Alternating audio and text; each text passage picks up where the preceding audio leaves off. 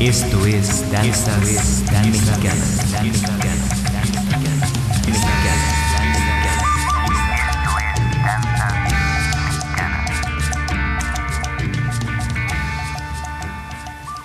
Nugo diñazo, domingo a tzima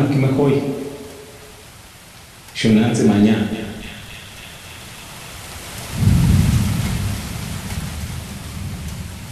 Yo soy Otomí, amo mi lengua y levanto mi frente porque amo mi sagrada tierra.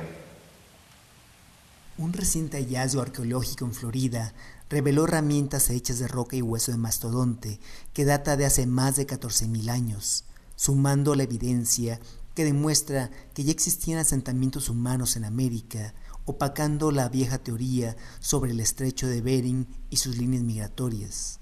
Uno de estos grupos étnicos con mayor antigüedad en México es el otomí. Pero ¿quién mejor para hablar de su gente que un representante y sacerdote de este pueblo? Mi nombre es Isaac Díaz Sánchez, soy de San Pablo Autopan, Toluca, Estado de México, y este, soy eh, de la etnia otomí. Eh, la verdadera palabra es otohni, que quiere decir los que provenimos del trueno. Provenimos de Dios Padre, Dios Madre, eh, no tiene nombre.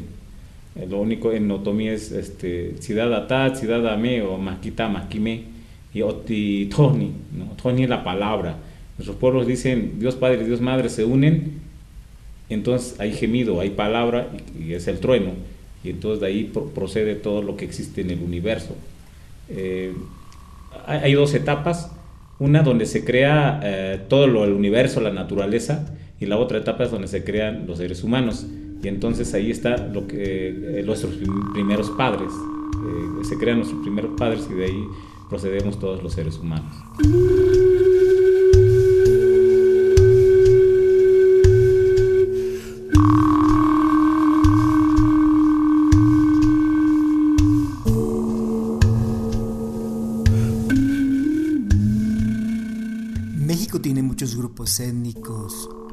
Cuales suscriben a una identidad propia eh, que difiere de lo que es la identidad que conocemos como mexicano. ¿Cuál sería la identidad otomí? ¿Qué es la identidad otomí? La, identidad, te, voy a comentar lo que me dijeron mis abuelos para sentirme eh, orgulloso, contento de, mi color. De repente uno se pierde. Una vez mi, abuelo me, me, para en un espejo y me dice, fíjate en el espejo y me miré en el espejo yo no veía nada. Pues, ¿Qué, veo? Entonces me dice mi abuelo, ¿de qué color eres? Ve tus manos y entonces me empiezo a ver las manos, ve tus ojos, ¿de qué color eres? Pues eso eres tú. Eh, ni eres ni alto, ni así como eres debes de quererte. Este, así como eres, tu color, te debes de sentir orgulloso. Eso eres tú. No importa lo que te digan los demás, porque lo que importa es lo que tú pienses de ti. Y otra de las cosas, me dice mi abuelo, el día que te conozcas tu cuerpo, todo, y conozcas tu alrededor, entonces vas a ver lo importante que eres y vas a ver lo importante que es la naturaleza. Y cuando veas lo importante que eres, entonces vas a empezar a respetar, vas a empezar a ver lo sagrado que es todo. Y cuando conozcas a Dios Padre y Dios Madre, entonces vas a ver que tú procedes de ahí y si ellos son sagrados, todo lo que existe es sagrado. Entonces, cuando me empieza a hablar de todo eso y uno lo va viendo, y, voy viendo que tengo que todos tenemos capacidades diferentes. Hace rato comentabas pues, de distintos colores más altos menos pero nadie es más ni es menos.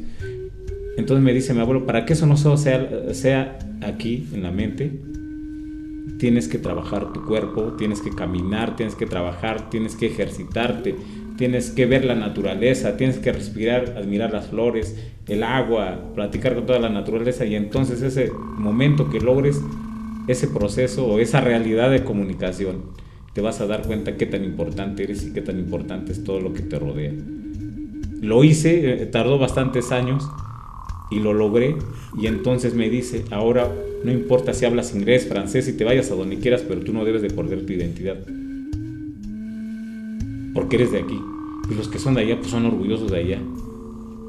Puedes hablar todas las lenguas que quieras, puedes estudiar todas las culturas que quieras, pero tú eres Otoni, tú eres Otomi.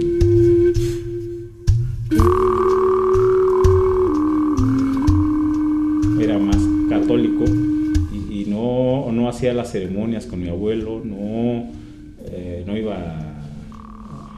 Yo lo, seguía, pero no le daba importancia para pues, estar con él.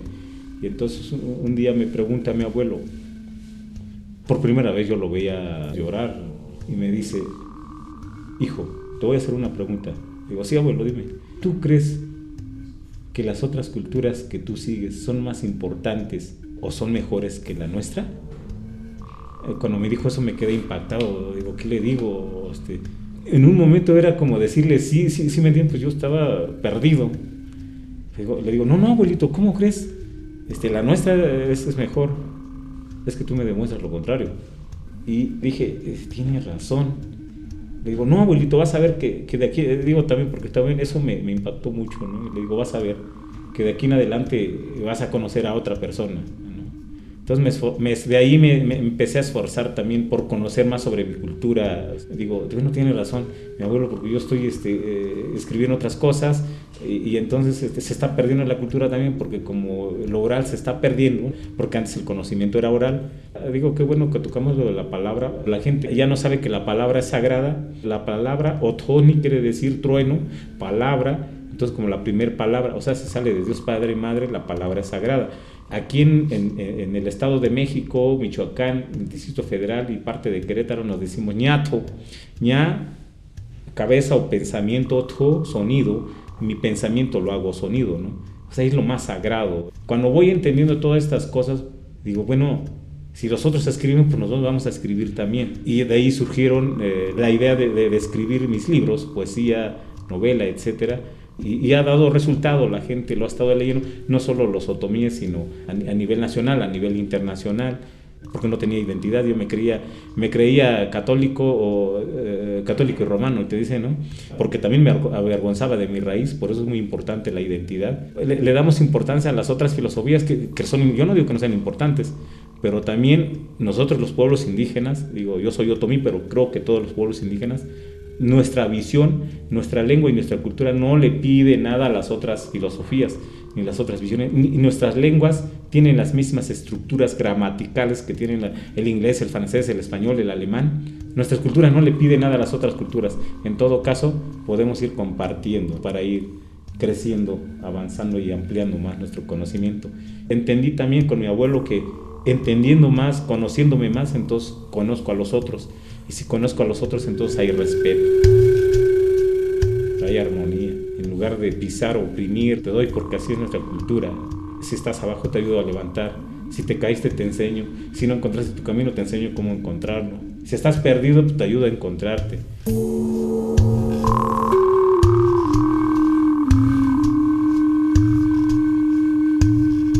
Cuando a un niño se le pregunta qué quiere ser de grande, él te va a decir, quiero ser bombero, quiero ser presidente, quiero ser estrella de rock, pero muy raramente te va a decir, quiero ser sacerdote. A usted obviamente lo iniciaron en este camino.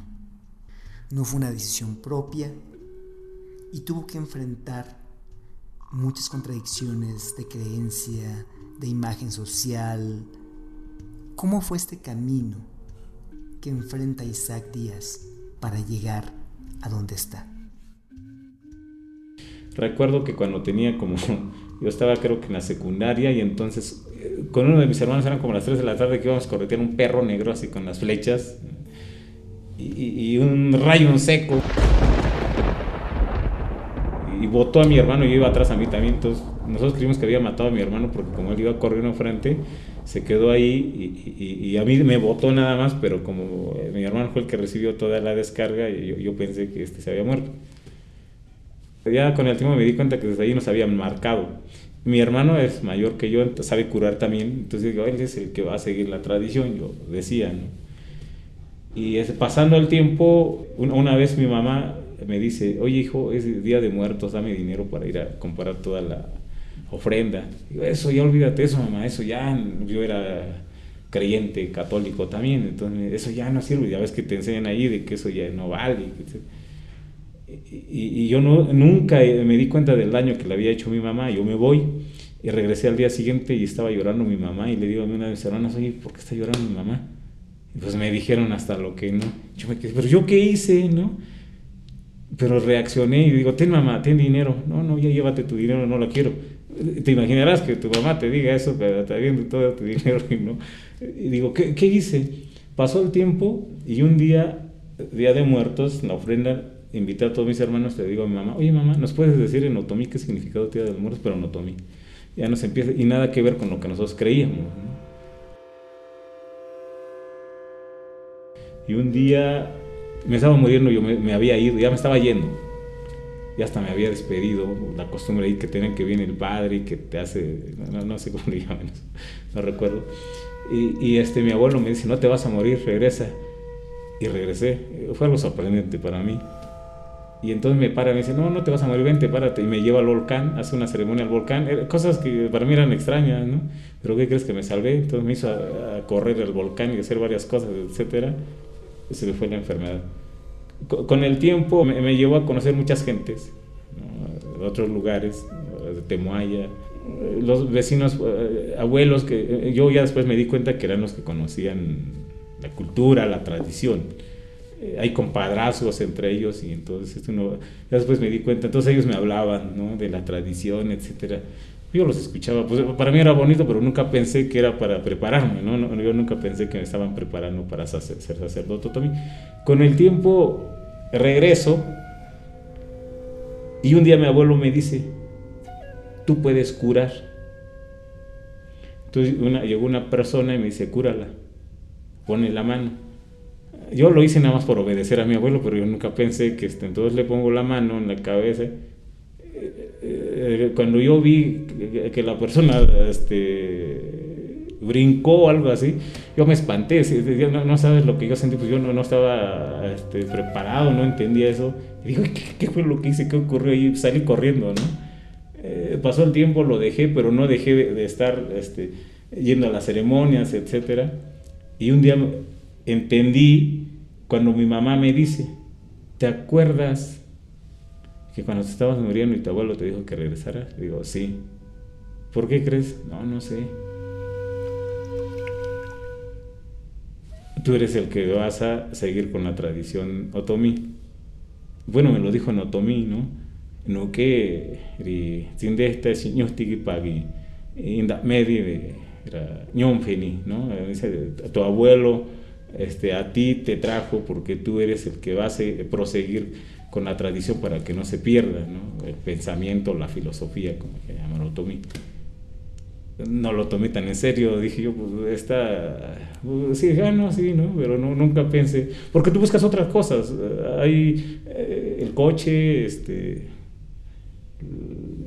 las casas, ¿no? etcétera, la carrera, este, hay otras cosas más importantes, digo, entre comillas, que te llaman lo, eh, yo, yo quería irme a vivir al extranjero porque de repente me invitaban, ¿no? Vengas a vivir al extranjero con lo que conoces, mira que vas a ganar. Dije, no, yo voy al extranjero. Y, y mi abuelo un día me dice, hijo, tú vas a hacer la ceremonia ahora. Digo, sí, abuelo. Y fue en el 2000, allá en, este, eh, en, eh, en, mi pueblo, San Pablo Autopan, pero la ceremonia siempre la hacía, pero yo pensé que iba a ser en la casa como siempre. Y me dice, no, pues avisa a la gente porque la vas a hacer en el pueblo. Y dije, ¿cómo en el pueblo? Me van a correr, me van a ver, ¿qué van a decir de mí? Y sí, entonces digo, ¿cómo, ¿cómo, en el pueblo? No, va a ser en el pueblo. Pero digo a mis hermanos y entonces, pues vamos a preparar la ceremonia. Yo no lo voy a hacer, que lo haga mi abuelo, ¿no? Yo dije, yo no lo voy a, que lo vaya a hacer él. Hay que prepararlo. Se convocó, vino gente del extranjero, etcétera. Eh, en el centro del pueblo, pues llega la comunidad y mi abuelo no llegó. Entonces yo dije, este, ¿qué hora va? Entonces la gente me decía, oye, ¿qué hora se va a hacer la ceremonia? no, pues lo voy a hacer. Entonces yo dije, trágame tierra, pero dije, no. Em, me concentré, hago la ceremonia en Otomí, salió todo bien. Algo que me sorprendió ahí, que abuelitas, abuelitas, abuelitas, cuando terminó la ceremonia empezaron a llorar y me decían, yo creí que me iba a morir y nunca iba a ver esto. te imaginarás con lo que sentí, porque nunca pensé que me fuese a hablar la gente y llega una señora y me dice, una abuelita me dice, hijo, estoy enfermo, cúrame. No, no, eso, dijo, ¿cómo, te voy a curar? Yo, yo, yo, vine a hacer la ceremonia, así me entiendes, o sea, yo digo, ¿cómo, ¿cómo, la voy a curar? ¿Qué, ¿Qué voy a hacer? Me acordé de lo que me había dicho abuelo, digo, sí, véngase, este, a ver, véngase, ya la curé, y lo que, gracias. Digo, sí la curé, o sea, yo no daba crédito a varias cosas. Llego a la casa y mi abuelo me dice, prepárate, porque dentro de 15 días vamos a ir al centro ceremonial Otomí. Van a llegar distintos abuelos y, este, pues tienes que, ir, tienes que ir a hacer otra vez allá la ceremonia. Y me gustó, ya no me sentí mal, dije, ah, qué bien, ¿no? Sí, qué, qué padre. Y voy, pero nunca me imaginé que ahí me iban a nombrar este, sacerdote otomí, entonces llegaron bastantes gentes, abuelitos. Pues fue emocionante, pero a la vez este, yo no quería eso porque digo, lo estaba haciendo por ser otomí, pero no quería como estar al frente. El sacerdote dentro de nuestros pueblos es el guardián de la cultura, de la lengua, eh, cómo sembrar el maíz, cómo curar, o sea, no es cualquiera. Él es el que, el que tiene que ver que vaya bien. Si alguien está enfermo, lo tiene que curar. Si alguien quiere escuchar, él tiene, si alguien eh, lo están encarcelando, él tiene que ir a ver por él, le tiene que rezar, etcétera. Así me entiendes, todo lo espiritual, todo lo material, él es el que tiene que estar al frente. Entonces, cuando me dijeron eso, no, pues yo no, ¿cómo voy a estar al frente? Yo no, quiero eso. Eh, me va a atar, yo quiero otras cosas. Pero no le reproché a mi abuelo, eh, se hace la ceremonia, tengo el bastón, tengo el bastón, me dieron el bastón de, pues, como sacerdote. Cuando me vine de allá, en lugar de sentirme alegre, venía yo como derrotado porque eh, como que me ataba a las otras cosas. Dije, no, ya no voy a poder hacer lo que yo quería, no voy a poder ir al extranjero, no voy a poder hacer, comprar mi coche último modelo porque este cosa, etcétera, ¿no? Dije, no. Pasó el tiempo y mi abuelo me dice, ¿cómo te sientes? ¿Estás mal? Digo, sí, abuelo, ¿por qué no le dicen a otro? ¿Por qué no le dices a mi hermano? No, es que eres tú. Lo vi bien, después lo fui viendo, fui caminando, hice como un recuento de todo lo que me había pasado en la vida. Y dije, no, ay, digo, pues gracias, Dios Padre, Dios Madre, porque me lo hayan dado, aunque no quiero, pero lo acepto también, lo voy a hacer y empiezo ya a caminar con la gente, empiezo a hacer las ceremonias, empiezo a, digo, bueno, pues ahora la tengo, ahora tengo que ir a decirle a la gente lo importante que es nuestra lengua, lo importante que es curarse, caminé a varias comunidades, Veracruz, Hidalgo, eh, Colima, etcétera, a varios estados donde hay otomíes, iba a convivir con ellos, a, hacer varias cosas y me di cuenta cómo era importante, cómo la gente va buscando, estaba en búsqueda también de su, de su, de, su yo, por así decirlo. Eh, es que en nuestro pueblo no existe la palabra yo, es más comunitario, no, no, no existe el yo personal pero no encuentro otra palabra de repente cómo decirlo. Eh, todo eso eh, lo, lo, voy haciendo, lo voy curando y entonces mi abuelo, mi abuelo, antes de morir, me dice, te voy a enseñar otra cosa. Existe lo que se llama la danza nocturna, es Ninchuy en Otomí.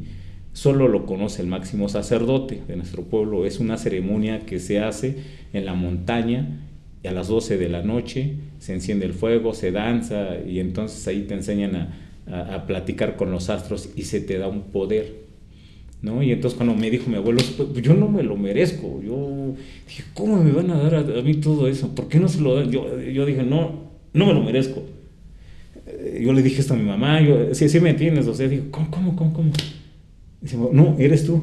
Y voy a, y se hizo en el volcán, nos vamos allá y entonces por primera vez conocí los cantos eh, sagrados para curar, para equilibrar el universo eh, allí escuché cantar a mi abuelo, nunca había visto danzar a mi abuelo, sí, perdón, sí lo había visto danzar hace tiempo, una, una vez en una ceremonia, pero después eh, se lo prohibieron porque la gente lo veía como raro. Y, cuando lo vi danzar allá, eh, los cantos, te llenas de, de, una energía grande y fuerte. Creo que eso a mí me sirvió mucho porque de ahí como que empecé a tener más fuerza, ¿no? De voluntad, de, enfrentarme, eh, porque me daba vergüenza lo que me comentabas hace rato, de, eh, pues me van a decir que estoy loco, no estoy solo, van a decir que indio, no sé, pues no, desde ahí dije, pues digan lo que quieran, voy a hacer lo que me dijeron mis abuelos, eh, me voy a enfrentar, voy a luchar, pero ahí entendí el lenguaje del viento. Ahí entendí el lenguaje de la montaña. por eso el, retorno del libro, del retorno de los guerreros, eh, es, un, poema a las montañas y hablo mucho de, ahí, ahorita que lo leas, habla mucho sobre el volcán, habla mucho sobre la gartija negra. Y, entendí lo que nunca, de tantos años, eh, me fui a correr, yo corro, te corro hasta seis horas en la montaña, trotando, caminando, eh, fueron días enteros así, comprendí cómo la montaña te habla su lenguaje, comprendí cómo los insectos te hablan, eh, entendí por qué las mariposas se aparecen de repente, eh, todo, todo, todo, sí me entiendes, se me fue abriendo todo eso. Y entonces lo que entendí que eso era lo que tenía uno que aprender, lo que tenía uno que conocer, y, hoy, hoy como sacerdote otomí me toca dárselo, no solo al pueblo otomí, a la gente que lo quiera retomar, que lo quiera escuchar. Como sacerdote usted tiene muchas responsabilidades, como me lo acaba de, comentar, pero aquí en México hay mucha gente que pretende ser indígena o es indígena y pretende tener este tipo de conocimientos que a usted le han sido legados a través de su vida como sacerdote. Pero, ¿cómo podemos distinguir o cómo puede la gente estar segura que usted es quien dice ser? La honestidad es bien importante. Eh, ¿cómo, conoce, ¿Cómo conocemos a una persona? Ser honesto, no cualquiera es honesto. Te pueden hablar de honestidad cuando está hablando una persona puede estar diciendo que, cura, eh, puede decir que sabe de la historia, pero en sus actos lo vas a conocer. Cuando nosotros curamos y para contrarrestar todo eso, una es que nosotros, bueno, yo soy moca, moca es sacerdote, quiere decir como el que está lleno del Creador, eh, en Otomí. Yo tengo un pueblo, vivo en mi pueblo, Otomí es ahí en 16 estados de la República. Eh, nosotros conocemos a todos esos este, hermanos, a distintos hermanos otomíes de, los 16 estados. Cuando vamos a, esas, a esos estados o a esas comunidades, pues curamos a la gente y la gente nos recibe porque sabe que va un representante de la comunidad, no autonombrado, sino este, que la comunidad lo nombra. Y una, la otra es que no cualquiera le dan ese poder de curar. Para nosotros la medicina otomí no es las pastillas, no es el temazcal, ve y suda en el temazcal, no. Para nosotros la medicina es, hace rato hablabas de identidad, entonces nosotros lo que iniciamos con la gente, no te vas a curar si no sabes quién eres, qué quieres y a dónde vas. esos son tres puntos son bien importantes. Aunque vengas al temazcal, aunque yo te eh, de tal hierba, etcétera, eh, gotas, eh, porque nosotros curamos con ejercicio físico, meditación, hierbas, microdosis, etcétera. Entonces, aunque te dé esto, no te vas a curar, porque cuando nosotros hablamos de medicina y de curar es que tú, ser humano, tengas esa propia potencia. Lo que yo te estoy dando es para que cures y tú te cures y vuelvas a curar a más gente. No para que medio te cure y después vengas y después te cobre te cobre te cobre y yo viva de ti. ¿no? Esa es la diferencia de la medicina de nuestros pueblos. Cuando alguien hace eso, eh, medio te curo, luego es un charlatán y no sabe. Y el quien cura definitivamente a la gente, que somos muy pocos, muy contados los que somos sacerdotes y que curamos realmente, curamos a la persona en su cuerpo, en su mente, para trascender al espíritu. Y si logra eso, entonces la persona intenta ser otro con su familia, en, su estado, en su entorno, eh, con la propia naturaleza. No puedes, nosotros no podemos curar, no, no, podemos decir que alguien esté curado cuando no respeta a los insectos, los gusanos, los animales, la madre naturaleza. O sea, es, algo integral. Ese es el verdadero curandero, ese es el verdadero sacerdote. Si no lo hace eso, solo está inventando.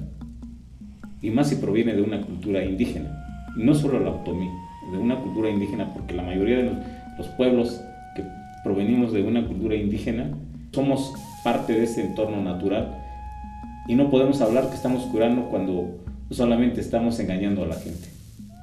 Tiene que ser con uno mismo, desde su persona, desde lo que es, desde su familia, desde la propia naturaleza, desde su entorno. En este tema, hablando de medicina, ah, de la medicina indígena, algo que se usa mucho es el temazcal. Y el temazcal, bueno, pues eh, hay muchos tipos de temazcal. Quisiera que nos hablara un poquito sobre la versión de lo que es el temazcal otomí. Dentro de nuestra cultura, el tista, que es lo que se conoce como temazcal, es un lugar sagrado para nuestros pueblos. Eh, tiene, tiene dos formas, la primera es redonda y la segunda es cuadrada. La puerta siempre está hacia el noroeste, hacia donde sale el sol, no al oriente, al noroeste, porque para nosotros la cruz es esta, no esta, es esta, y, este, entonces la puerta siempre se orienta hacia donde nace el sol no sé a dónde se pone ya después, este, se nace. Hiadi, eh, así se llama el sol en Otomí, como el que nos baña de luz o el que nos baña de energía. Tista, la, traducción es como lugar donde más rápidamente me reencuentro con mi, naturaleza, es como la traducción. Eh, el tista es un lugar de enseñanza, el tista es el vientre de la madre. Cuando uno está en el vientre de la madre, desde ahí la madre nos viene enseñando. Desde que, desde que estás en el vientre, otra cosa que luego nosotros peleamos con los científicos porque dicen que cuando todavía no está formado el ser humano, no eres ser humano. ¿no? desde, que, desde que empiezas a ser ese ser humano porque eres parte de un ser humano. Entonces vienes conociendo. Cuando ya estás formado adentro, la madre te está alimentando, pero con toda su energía, ella te está dando, estás conociendo, y es lo que se hace en el temazcal, igualmente. Pero también es el vientre de la tierra, donde está el volcán. Sabemos que en la tierra hay fuego, hay agua, etc. Es lo mismo. Y por eso es que la tierra, hoy, la tierra en otomí es hoy, eh, que quiere decir como... Cuando te acuestas, en otomí se dice, cuando te vas a dormir, dice, Gima hoy, ya te vas a acostar. Y, si te das cuenta tiene casi un parecido, ¿no? De hoy, hoy, ¿no? Entonces, este, Goma hoy, hoy es como el lugar donde siempre vas a acostarte. O sea, la eternidad. Cuando nos morimos, pues es la tierra la que nos sacó. Entonces, tiene esos tres significados, tiene esos tres procesos que para nosotros el temazcal, el, el primer conocimiento con todo tu entorno, contigo mismo y todo tu entorno, la, el, lugar, el lugar donde, donde vas conociendo tu, tu, naturaleza como ser humano y donde vas a conocer tu etapa final física aquí en la Tierra. Para la gente interesada en medicina otomí, ¿dónde pueden localizarlo? Eh, cualquier persona que quiera eh, curarse eh, con nuestro método de medicina otomí puede acudir al Facebook de Ka haciendo camino hace. ahí este, se da información de, los días donde los días de curación, ceremonias de curación, donde tenemos este, también nuestra clínica, o podemos ir a, un, a, otro estado, hasta otro país a curar, pero siempre con los gastos pagados. Este, podemos hacer. Y eh, al número al celular es 722 40 51 465 es el número de celular y el correo electrónico el mail es, es shini arroba hotmail.com es x h i n h y y perdón arroba hotmail.com ya hablamos de su formación como sacerdote, el proceso que usted tuvo que atravesar. La educación es muy importante para usted y entre muchos de los proyectos que usted está realizando hay un proyecto de una universidad, de una escuela. Pero primero quiero escuchar su opinión acerca de la educación que se imparte en México? Los que están En, en la institución, primero, no son gente educada al nivel que se requiere en México. Una. La educación aquí solo copia. La mayoría quiere copiar. Eh, por ejemplo, escuchamos, este, yo, yo entro al internet o la face y todos dicen, este, los Estados Unidos están haciendo esto, los alemanes están haciendo esto, ¿no? Y lo vamos a implementar. Y, yo, y nosotros nos quedamos pensando, y nosotros no somos capaces de crear y construir. Yo no estoy negando que no, algo que nos pueda servir allá, ¿verdad? Pero en México no se crea, no se construye, solo copias. El día que nosotros analicemos la situación real de, nuestro país y construyamos desde nuestras propias necesidades, desde nuestras propias realidades algo, entonces la educación va a ser competitiva y productiva. No lo es porque los que están allá pues tampoco pues tienen una educación de, copiar y mal aparte. Y entonces México se requiere de, gente que construye y que cree y que haga. Y aquí hay un potencial. Yo veo jóvenes, no importa el color ni la raza, tienen un potencial, hombres y mujeres, ancianos, adultos, que todavía tienen potencial. otra cosa es bien importante en nuestros pueblos, es que ya es, eh, ya es anciano y lo vamos a llevar este, a, la casa de, ¿cómo, le llaman a los lugares? Asilo. Al asilo. No, aquí es el anciano que se quede aquí y que nos diga su experiencia y que lo escuchen los jóvenes y que aprenda. Y que el anciano escuche a los jóvenes a ver qué le aporta también o a ver qué aprende de los jóvenes. O sea, esa es, esa es la visión de nuestros pueblos. A, a mí me sentaban con mi abuelo, con los abuelos, a escucharlos. Después los abuelos nos escuchaban. Entonces aprendíamos de los dos. Me, me sientan con la naturaleza, escucha la naturaleza y aprendo de la naturaleza. Y la, como toda la naturaleza tiene vida, también la propia naturaleza aprende del ser humano. Y esta pregunta es un, un poquito redundante eh, porque, bueno, ya habíamos hablado ¿no? de sus responsabilidades como sacerdote, pero usted también es un líder y un líder de comunidad, un líder de su pueblo. No solamente, no solamente cura a su gente, pero la educación es algo muy, muy importante para usted y usted ha estado creando un proyecto que va a culminar en una escuela, en una universidad. Háblenos un poquito de este concepto de educación que usted quiere o tiene la visión para esta, para esta universidad? Dentro de, nuestro, dentro de nuestra cultura existe la palabra que se dice Padi Incho. Padi, la traducción es el que se llena de conocimiento, el que se llena de luz. Eh, Incho es el que busca y encuentra. Y entonces eh, en eso podemos llamar lo que nosotros llamamos educación. Eh, en nuestros pueblos eh, en nuestros pueblos para que, por ejemplo, para que yo llegara a ser sacerdote, pues me prepararon desde niño. Yo, yo que recuerdo fue desde la infancia, a pesar de que me, eh, me, fui por otros senderos, pero el pueblo me regresa, la cultura me regresa y entonces vuelvo a, reencontrar mi camino. Entonces la educación es de toda la vida. No, no digo, eh, no, no es lo mismo la educación occidental que la nuestra, ¿no? En donde solo vas, a ver, vas, vas estudias que el kinder, la, la primaria, la secundaria, eh, una licenciatura, maestría doctorado ya, ya eres el que lo sabes todo. No, en nuestro pueblo no existe esa visión. Existe de que, a ver, te voy a dar los elementos necesarios para que tú seas una persona que vaya conociendo y que el conocimiento no, no se estanca. Por ejemplo, otra frase que usa Occidente o el conocimiento occidental es, el alumno supera al maestro. Y en nuestros pueblos eso es inconcebible. Un maestro nunca puede ser superado por un alumno.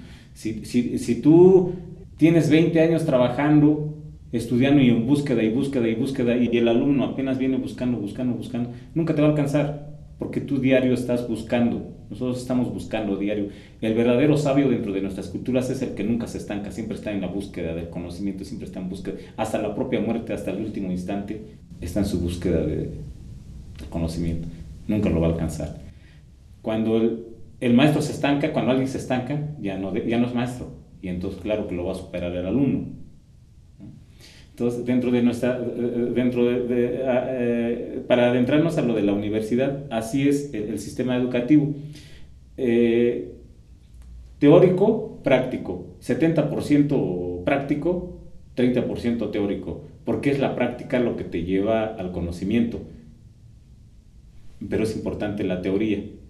El ser humano, te voy a dar un ejemplo, ¿cómo me puedo curar? Si yo camino, si me ejercito, si trabajo, si no estoy en constante movimiento, pero conscientemente, porque si solo camino porque, porque voy a caminar sin que yo esté consciente que, que me, voy a, me puedo curar, pues no me voy a curar. Si yo hago un trabajo nada más inconscientemente por necesidad, por ganar dinero, no me voy a curar. Pero si estoy consciente trabajando, trapeando, o ahorita que vi a la señora, pero estoy trabajando y estoy oprimiendo mi estómago y, estoy meditando y cada ejercicio lo estoy haciendo meticulosamente, lo estoy trabajando bien y me estoy curando. Si soy albañil y estoy trabajando y le agarro la pala y oprimo mi estómago y me estoy ejercitando, estoy respirando bien, eso es lo que llamamos técnica, ¿no? Lo que se llama técnica. Y eso me va a curar. Eso no cualquiera lo hace, no cualquiera lo sabe. Eso es conocimiento, eso es educación. Entonces, cuando nosotros eh, eh, hablamos de una universidad, es desde esa visión. ¿Quieres estudiar derecho? Entonces te vas a ir a la comunidad, ve cómo vive esa comunidad, qué conocimiento tiene esa comunidad involúcrate con esa comunidad. Desde que va empezando, desde el primer año, nuestra universidad tiene que ir trabajando su tesis. ¿Qué quieres estudiar? Vete a la comunidad, involúcrate, vienes a la escuela, te damos el, el marco teórico, voy a practicar, porque la teoría es muy distinta a la práctica. Y entonces, ven, te dan la teoría, practícalo, te revisamos, ve, regresa nuevamente, ve haciéndolo, ve, ve de la mano. Y la mayoría de la gente que va a llegar ahí, no es, no son, la universidad no es para que se vaya a trabajar, voy a vender tu fuerza de trabajo allá. No, la universidad vas a estudiar y vas a creer, vas a ser un gran empresario, por así decirlo. Vas a crear tu empresa, para eso va a salir. Pero comunitaria, te vas a ir al pueblo. Y nosotros te vamos a ayudar, pero para eso también nos estamos relacionando a nivel nacional y a nivel internacional con, con industrias, con instituciones, etcétera, para que, que se cobije. O sea, que no esté solo con, hermanos indígenas, por ejemplo, la, que ha sido a Estados Unidos, saber que muchos lakotas son empresarios. Entonces, ¿en qué te podemos apoyar? Y nos dicen, a ver, ya está. Eh, con los franceses, con los alemanes, etcétera, con los canadienses. A ver, mira, acá hay esto. También aquí nos, eh, nos conocemos con empresarios, ¿no? Si no quieres seguir ese camino, bueno, quien salga de ahí, no se quede solamente a ver, este, ¿qué cree que es que este, estoy buscando soy esto? No, no, vengo a esto y, crea, demuestra que tú eres capaz de hacerlo. Este es mi trabajo ya lo hice. Se lo vendo, le gusta, le sirve o no. ¿No? O sea, otro tipo de visión educativa, más de construir, de proponer, de crear.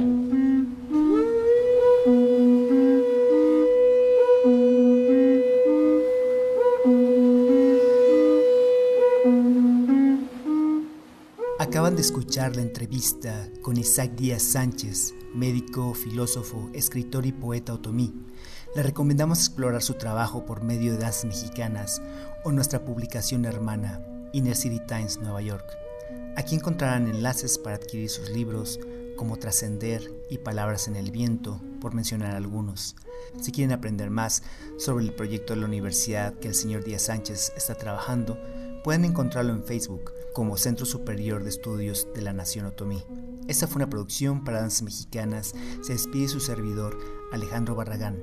La música de introducción corre a cargo de Ocelotl y la musicalización de la entrevista es de Ramiro Ramírez y Luis Méndez de su álbum Equilibrando Elementos. Tuvimos la suerte de coincidir con el señor Ramírez en Portland, Oregon, donde se encontraba de gira en colaboración con Danzas Mexicanas, hicimos una videoproducción de su próximo álbum El Pueblo del Sol y por supuesto grabamos una entrevista que pronto publicaremos aquí en Danzas Mexicanas. Antes de despedirnos, queremos regalarles un poema en la voz de Isaac Díaz en otomí y en español.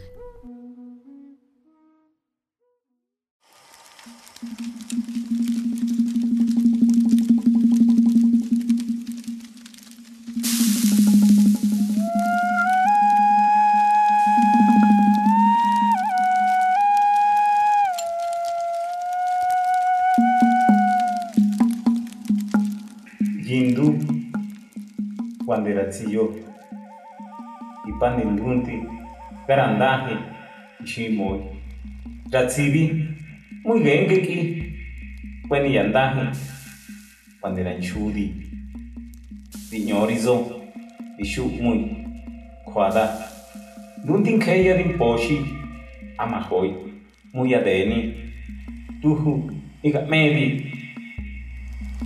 tuxkiki Agmun, Matsindeta, tá? quinze, Mamui, Garinha, Chete, Pendi, Magie, Itzogihu, Amanhã, Ingomi, Tatsiri, Amanhã, Tatsihoi Mangue, Dinu, Ambo, Kamandahi, Kinuma Yu, piqui, Kitegi, bo yung ti a ki muy ti nyo timbo dadate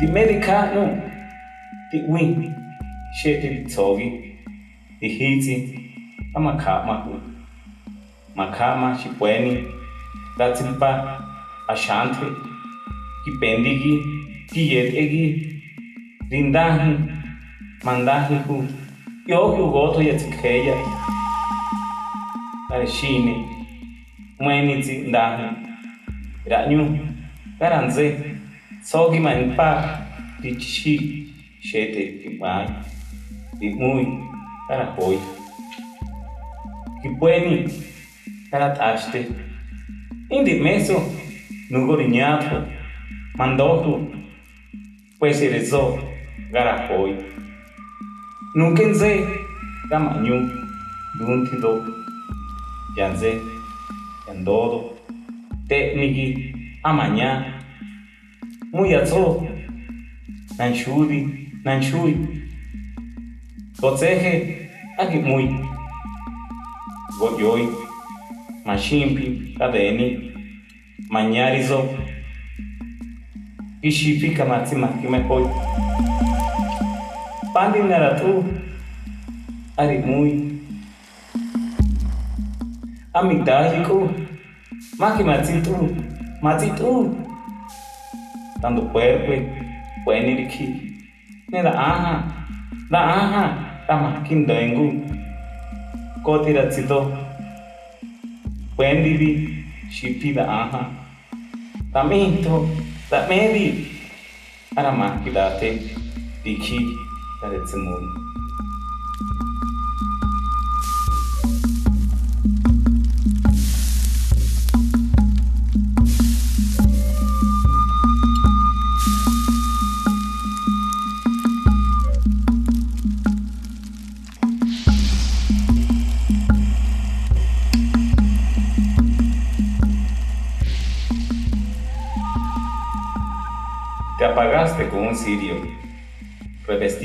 Espíritu Universal. El fuego nació en ti, brotaron las almas como día. Fascinado camino tras de tu sombra, compañero de mil batallas. En la tierra brotan flores, sinfonía eterna y me arrebatan a tu morada. Oh, tu gran Padre, ilustraste mi alma con tu palabra. Después, Tomaste mis manos para flotar juntos en el espacio, cubriendo el fuego del cielo y de la tierra mi desnudez. Nos miramos, y en la profundidad de mi alma miraste mis raíces. Te pedí, me dejaras entrar a la morada eterna. Avancé río adentro. Ahí me perdí. Soñé y volé a la cumbre de nuestra historia. Antes de que el rocío saliera en la mañana, me envolviste, me arrullaste tu espíritu y mi espíritu caminan por los siglos.